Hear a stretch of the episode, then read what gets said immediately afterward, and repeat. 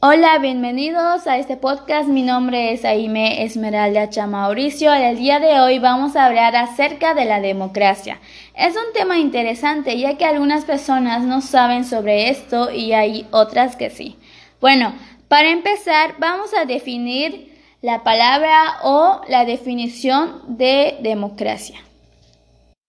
La democracia es uno de los sistemas políticos y de organización social más populares del mundo contemporáneo.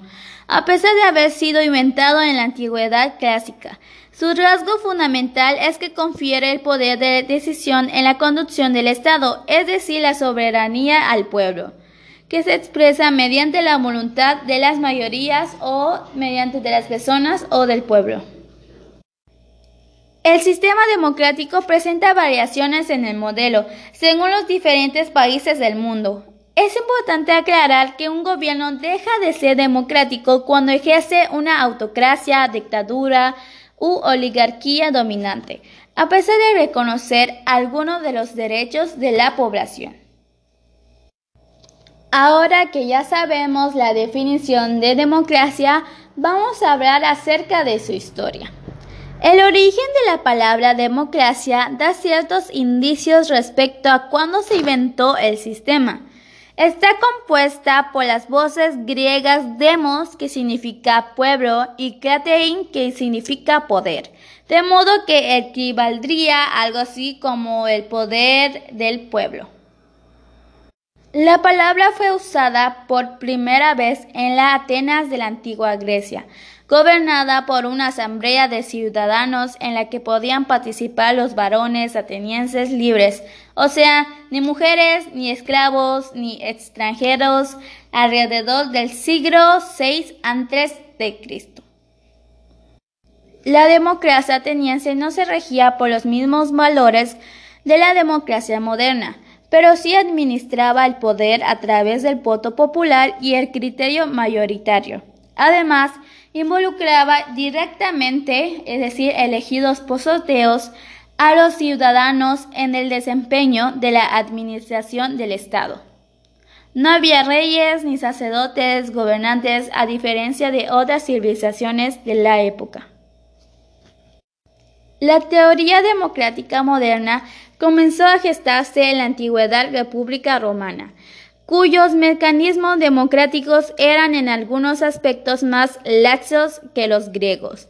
El punto de vista moral del judaísmo y del cristianismo naciente además ayudaron a construir un sentido de igualdad que nunca antes había existido en el mundo antiguo, gobernando desde sus inicios por la aristocracia.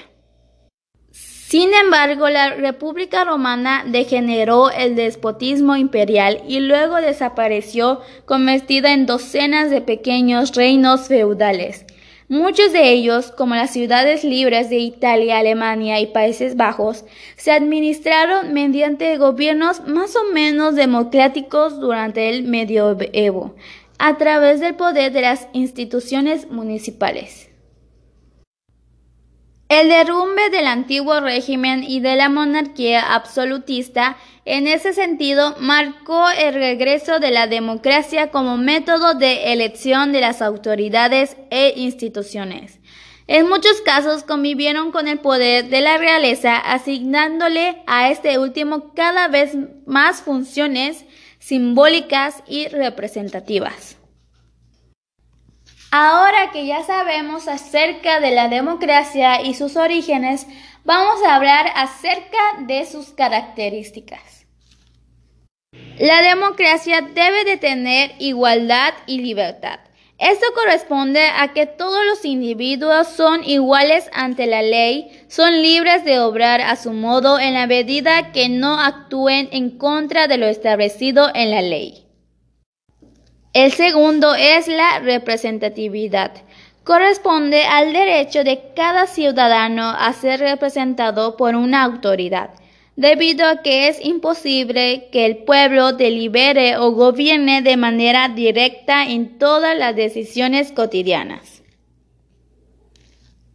La participación política y el pluralismo consiste en la diversidad de grupos de representantes con intereses diferentes o contrapuestos para que el proceso de participación ciudadana resulte democrático al disponer de partidos políticos que respeten las diferentes voluntades de toda la sociedad.